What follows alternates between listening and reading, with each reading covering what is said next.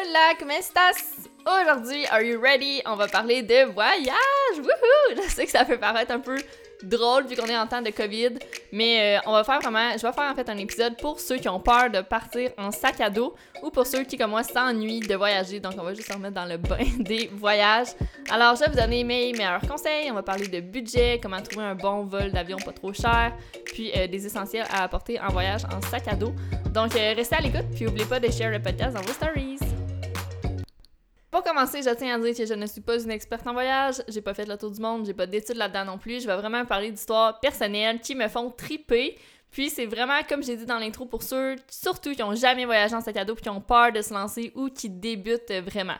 Donc, premièrement, pour choisir la destination, donc où partir, souvent on va suivre les trends, on va suivre qu'est-ce qui se passe en fait, on va aller où les gens d'OD sont allés, hein, on va se le dire. Mais euh, je vais vous expliquer comment mon premier voyage en sac à dos avec mon ami JP, que je peut-être parler plusieurs fois dans l'épisode, on a choisi notre destination. En fait, nous deux, on s'en foutait un peu d'aller n'importe où. On voulait juste partir un mois en sac à dos parce qu'on avait euh, gradué de notre première technique à Ottawa. Puis, on, on s'est fait une liste. Je pense qu'on avait peut-être 15 pays sur la liste. Puis, on a fait des catégories. Donc, sur 5, euh, je pense qu'on notait la qualité de vie, euh, la devise, donc, euh, si ça coûtait cher aller dans ce pays-là ou non, pour nous, les Canadiens. Euh, la température, ça ressemblait à quoi? Les activités touristiques, s'il y avait des choses à faire ou pas grand-chose. Bref, environ des catégories comme ça, je m'en rappelle pas, ça fait quand même longtemps. Puis, on a toutes noté ça sur 5. Puis ensuite, on faisait une moyenne, évidemment. Puis, la destination qui a remporté est le Mexique, qui, je pense, à force d'y penser, c'est rendu un classique pour ceux qui débutent dans les voyages à sac à dos pourquoi? Ben c'est pas cher, il fait tout le temps beau quasiment. Il euh, y a plein de choses à faire. Les villes sont pas trop loin les unes des autres, donc on peut voir plein de villes en même temps. Le système de transport est numéro un, honnêtement. Donc, le Mexique, c'est vraiment une destination clé pour débuter. Puis, tu sais, c'est proche du Canada, donc on se sent pas trop dans l'inconnu, mais on sent quand même qu'on est loin de la maison. Donc, je pense que c'est bel, euh, c'est un bel entre-deux. Donc, pour la destination, c'est vraiment à votre guise.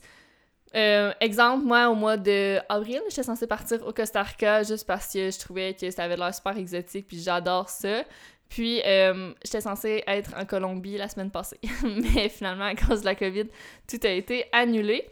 Côté euh, budget, une fois que vous avez trouvé votre destination, ben là, c'est de se faire un budget. Donc, allez voir le, le, taux de change du pays ressemble à quoi. Puis moi, j'aime bien me faire un budget de la journée. Donc, par jour, je vais essayer de dépenser, exemple, 50 dollars canadiens maximum. Puis ça, je le gauge. Donc si je m'inscris à une grosse activité qui coûte plus cher, ben le lendemain, je vais peut-être manger plus des toasts au beurre d'épinot. On se comprend? Tu sais, je suis pas vraiment une fille de voyage de luxe. Même quand je vais être millionnaire, je le serai pas non plus. Je pense que c'est vraiment cool de se faire un budget parce que là, tu te gages un peu, euh, tu sais, ta bouffe, ton hébergement, tes activités. Mais autant que tu peux être euh, comme vraiment freedom puis faire ce que tu veux quand tu veux, qui peut être le fun aussi. Sauf que sois consciente que tu pourrais revenir pauvre assez rapidement. aussi pour l'hébergement, ça, euh, je tiens à en parler parce que je trouve personnellement que les gens qui voyagent en sac à dos, puis qui se prennent des chambres privées dans les auberges jeunesse ou des juste des Airbnb ou des hôtels encore pire tant qu'à moi, ben ça l'expérience Paxat est plus là, là. Comme, qu'est-ce que tu fais à prendre une chambre privée quand t'es en sac à dos? Le trip, justement, dans les auberges, c'est de rencontrer des gens, de faire des connexions, de parler aux gens, puis c'est eux qui vont donner des cues de où tu peux aller à ta prochaine destination ou quelle activité qu'il y a de le fun à faire aux alentours. Donc, ça me fait toujours rire ceux qui voyagent en sac à dos, mais qui se prennent toujours des chambres privées. Non. Euh, je vous conseille vraiment, vraiment, vraiment de prendre des dortoirs dans les auberges jeunesse. C'est ça le gros trip t'es pas dans tes affaires, t'es pas bien. Des fois, faut t'attendre pour prendre la douche, mais ça a fini par être une expérience insane parce que tu vas avoir rencontré plein de personnes autour de toi, tu vas pratiquer ton anglais, puis plein d'autres euh, avantages aussi qui viennent avec ça. C'est sûr que de temps en temps, se prendre une chambre privée, ou exemple avec ta partner ou ton partenaire de voyage, ça peut être le fun. Euh, de temps en temps, en plus, les chambres privées, des fois, sont le même prix que les dortoirs. Donc, juste pour vous clarifier, un dortoir, dans le fond, tu souvent, on voit des dortoirs de 4 personnes, 6 ou 8 personnes. Mais il y a aussi, j'ai déjà été dans un dortoir qu'on était 20 personnes. Donc, il y avait 10 lits à deux étages. Puis on était 20 en tout dans la chambre, mais c'était juste malade. Puis, tu sais, tu finis par t'endormir quand même. Puis, juste pour vous dire, il y a une fois, je pense qu'on était dans, dans un dortoir de 12 ou 16. Puis il y a une fille qui s'est ramenée un boy, Colin! so, on était, c'est mettons 12 ou 16. Elle, elle se guette un boy. On est crime. On est toutes là, là. Puis on les entend, puis ça finit, puis le gars s'en va. Mais genre, à quel point que la fille, elle devait être pétée, mettons, pour faire ça? En tout cas, c'était n'importe quoi, mais tu sais, c'est des choses qui peuvent arriver. Je pense que c'est le gros désavantage moi, les. Je sais pas, là, comme aller aux toilettes, ça, ça me gênait un peu, là, tu sors, pis il y a comme 15 personnes dans ta chambre ou whatever. Mais t'as pas le choix de faire euh, avec. Mais je vous recommande vraiment d'aller dans des auberges. Une chambre privée, de temps en temps, je peux comprendre que ça peut vraiment faire du bien, pis t'as la pive si tu files moins, whatever. Puis des Airbnb aussi, c'est super recommandé. Mais peut-être pas tout le voyage, mais ça aussi, je comprends, ça peut faire du bien. Puis moi, j'aime ça d'en louer euh, de temps en temps, puis j'en profite pour faire tout mon lavage, puis tout faire sécher, puis bien laver ça à la main et tout et tout. Tandis que dans un auberge jeunesse, quand tu laves tes choses, c'est sûr que si tu étends tout ton linge, tous tes vêtements sur la corde à linge, il y a plus de chances que tu te fasses voler que dans un Airbnb. Mais c'est aussi, hein, il y a beaucoup de gens qui sont comme « Ah, j'ai peur de me faire voler dans les auberges. » Mais girl, tout le monde fait ça. Puis si tu te fais voler, ben oui, ça peut arriver comme n'importe où peut être bad lucky. C'est sûr qu'il faut que tu t'apportes un cadenas pour barrer ton passeport, ton cash, puis ton laptop si tu l'as apporté. Mais sinon, les packs sacs, là, souvent, on les laisse, euh, comment à vue ouverte. Bref, tout le monde laisse leur pack sac en plein milieu du dortoir, puis c'est chill comme ça. Puis j'ai jamais vu quelqu'un se faire voler son pack sac, mais c'est sûr que ça pourrait arriver. Puis si t'arrives dans un, un auberge, un ou une auberge, je pense que je vais me tromper tout le podcast, j'aurais dû regarder avant. Une belle auberge, un bel auberge. Une grosse auberge, un gros auberge. Une auberge, je pense. En tout cas. Euh, euh, bon, j'ai perdu mon point, mais ah oui, si t'arrives dans une auberge et t'as réservé en ligne, exemple d'avance, puis que c'est vraiment bizarre, puis t'as peur, puis t'as pas un bon feeling, ben écoute-toi, puis va dormir ailleurs. That's it. Là, au pire, t'auras perdu le dépôt de, la réservation de ta chambre de comme 5 ou 10 dollars, mais au moins, tu vas être plus safe, puis tu vas mieux dormir. Aussi, côté euh, achat de vol, que je me fais souvent demander, c'est sûr que lui, je recommande tout le temps, c'est Google Flights, parce que eux, ça, ils donnent une idée si le prix est élevé ou non pour le temps de l'année où tu achètes ton billet. Donc, si c'est élevé, évidemment, t'attends puis tu l'achètes pas. puis, euh, si c'est un bon prix, ben souvent, tu peux l'acheter, c'est conseillé. Il y a aussi TripAdvisor que j'aime regarder, ou Expedia aussi, qui sont des bons sites. Pour vrai, il y en a un million d'autres, il y a Uber, tu sais, il y a plein d'applications, je le sais, mais eux, vraiment, que je trouve souvent les meilleurs deals, c'est ça. Puis souvent, honnêtement, je pense que j'ai toujours réservé de Google Flights quand les deals valaient la peine. Donc, euh, c'est super sécuritaire, puis tout se fait maintenant par courriel, fait que c'est super. Maintenant, côté bouffe, je vous suggère vraiment d'essayer plusieurs restaurants, essayer plusieurs sortes de nourriture. Je pense que c'est le temps en voyage de sortir de notre zone de confort, puis pas toujours commander euh, de la pizza ou des pâtes, un, un type de nourriture qu'on va se sentir plus safe si on veut osez, essayez des choses si vous savez pas c'est quoi. Dites à votre serveur, amène-moi ton meilleur repas sur ton menu, whatever. C'est super excitant, je pense. C'est le but de, de, voyager, c'est de sortir de sa zone. Puis, euh, comme je me rappelle avec euh, JP, lui, c'est le genre de personne que quand il trouve un restaurant bon, ben, il va manger là toute la semaine. Parce que il aime l'expérience client qui va avec, il aime reconnaître les serveurs, il aime toujours manger la même chose s'il a trouvé un bon item sur le menu. Tandis que moi, j'étais plus du genre à vouloir toujours essayer un, nouvel, un nouveau restaurant par jour. Donc, euh, ça dépend. C'est sûr que c'est dépendant de vos goûts, mais c'est toujours le fun, je pense, d'essayer de nouveaux repas qu'on n'a jamais mangés. Même chose pour les drinks. Commandez pas de la Corona tout le, long de votre voyage en sac à dos, là. Come Que, essayez des drinks que vous savez pas c'est quoi, qu'eux font dans leur pays super populaire, que nous, on n'a pas ici au Québec. Puis, euh, go for it. Aussi, côté euh, essentiel, que je vous conseille d'apporter en voyage.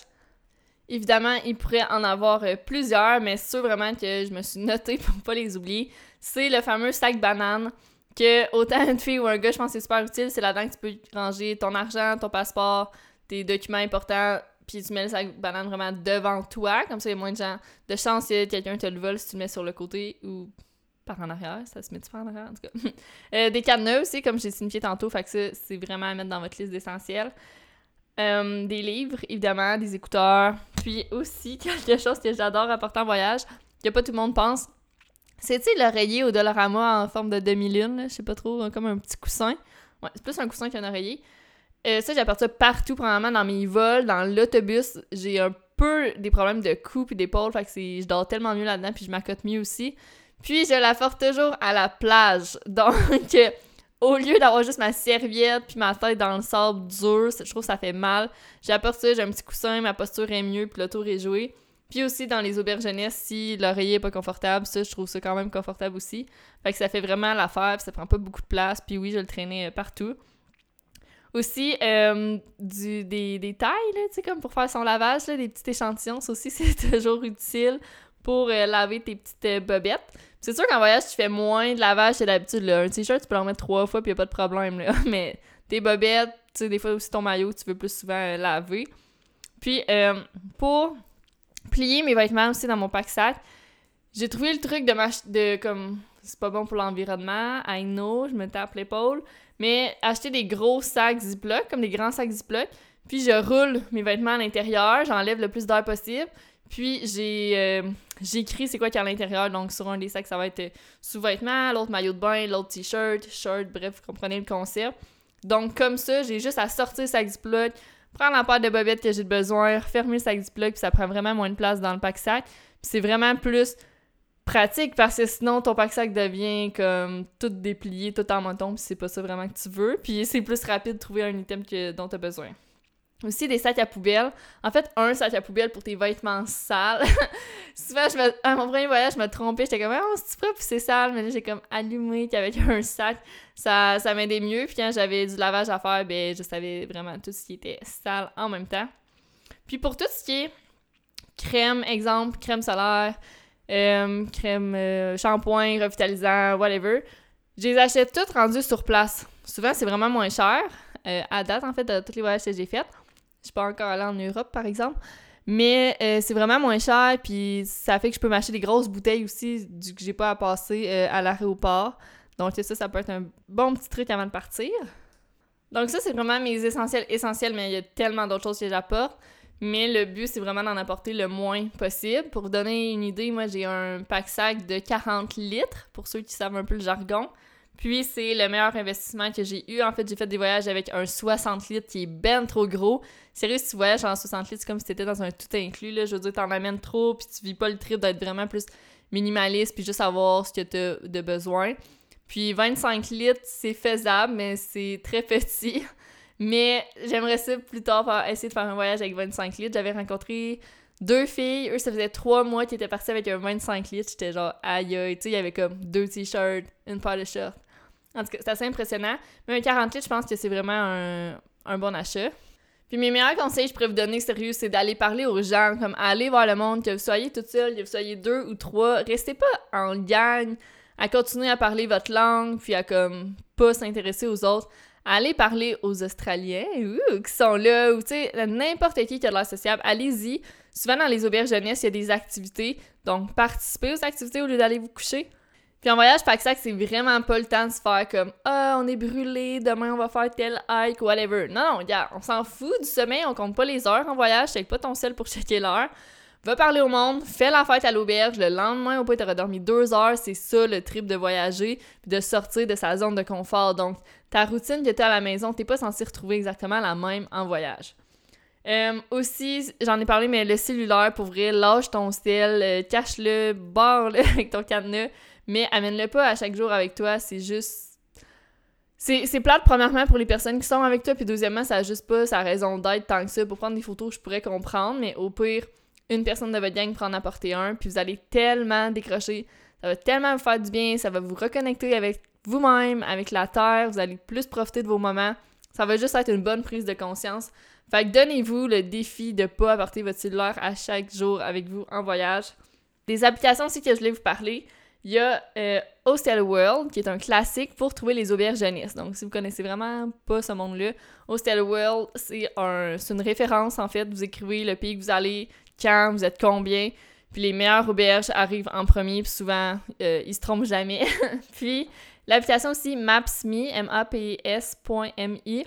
Ça, c'est comme un GPS, mais que t'as pas besoin d'Internet. Fait que quand t'es perdu, tu cherches une rue, tu cherches un restaurant, d'où que t'es, euh, ça va dire exactement continue tout droit ou tourne à gauche. Donc ça, c'est vraiment une application qui m'a sauvé bien du temps, puis euh, j'ai évité bien des détours grâce à ça. Donc, euh, bref, ça fait le tour de l'épisode. C'est vraiment général, mais je pense que c'est des bons conseils pour commencer que j'aurais aimé recevoir aussi avant. Soyez organisés, mais pas trop. Pour vous donner un exemple, moi, les aubergennistes, on bouquait la veille, donc pas d'avance. Tout si j'avais de bouquet d'avance, c'est vraiment mes vols d'avion. Euh, la première nuit en arrivant, puis la dernière nuit avant de repartir pour être sûr d'avoir de la place proche de l'aéroport. Puis sinon, les restaurants, les activités, on se faisait une liste. Tu je me fais des fois des listes de qu'est-ce que j'aimerais faire. Mais ça veut pas dire que je vais les faire. Ça va dépendre si les gens là-bas avec qui je vais avoir eu des, connexions vont me dire d'aller ou me suggérer ah finalement ça ça va pas la peine va pas là ben parfait j'irai pas tu parce que si vous restez en petit troupeau c'est des choses comme ça que vous allez jamais savoir vous allez perdre du temps vous allez arriver à des activités finalement ça va être fermé puis vous le saviez pas il est pas écrit sur internet mais avoir pris le temps de parler avec du monde de votre auberge euh, vous, l'auriez su, tu sais. Fait que c'est des petits conseils comme ça. Mais faites-vous confiance là-dedans, foncez, puis euh, dès que tout va réouvrir, j'espère qu'on va vivre les meilleurs voyages du monde. J'ai tellement hâte, sérieux, suis comme... Tu sais, je travaille, là, mais j'aurais le goût de prendre un mois off, puis de partir en voyage, mais que tout réouvre. Présentement, je sais qu'on pourrait voyager. Il y a deux assurances qui, le... qui offrent une assurance, en fait, pour les voyages à cause de la COVID. Il y a Croix-Bleue et L'autre, j'ai oublié. MacPack, Mac quelque chose. Tu sais, ça coûte cher et blablabla, mais quand vraiment ça va réouvrir graduellement, souhaite de prendre, euh, prendre votre courage, bouquer un billet d'avion, puis pas se poser de questions, puis rendre sur place, ben vous verrez qu'est-ce qu'il y a à faire. C'est vraiment pas compliqué, puis tout se fait très bien partout dans le monde. Faites-vous confiance. Donc, euh, j'espère que ça vous a éclairé un petit peu. Si vous avez des questions, n'hésitez pas à m'écrire, puis euh, j'ai hâte d'aller au Costa Rica. Merci d'avoir écouté le podcast encore une fois, c'est super apprécié. Le podcast est vraiment en croissance. J'ai hâte à la saison 2 qui va débuter le 7 septembre prochain avec des entrepreneurs. Donc le but, ça va être qu'ils nous expliquent comment ils ont fait eux pour se rendre où ils sont aujourd'hui, donc de vivre 100% de leur business, de où ils sont partis, essayons des trucs pour nous côté argent, finance, formation, structure, organisation. Bref, vraiment pour les gens qui aimeraient se partir en affaires mais qui savent pas comment commencer en 2020. Et on n'oublie pas, ça s'adresse toujours aux milléniaux, donc il n'y aura pas de JJ de 60 ans qui va venir nous parler. Ou pour ceux qui, comme moi, sont en train de construire leur entreprise, mais en travaillant à temps plein ou à temps partiel dans une autre entreprise comme employé. J'ai vraiment hâte de vous dévoiler les futurs invités. Alors, euh, c'est tout pour moi aujourd'hui. N'oubliez pas de share le podcast dans vos stories.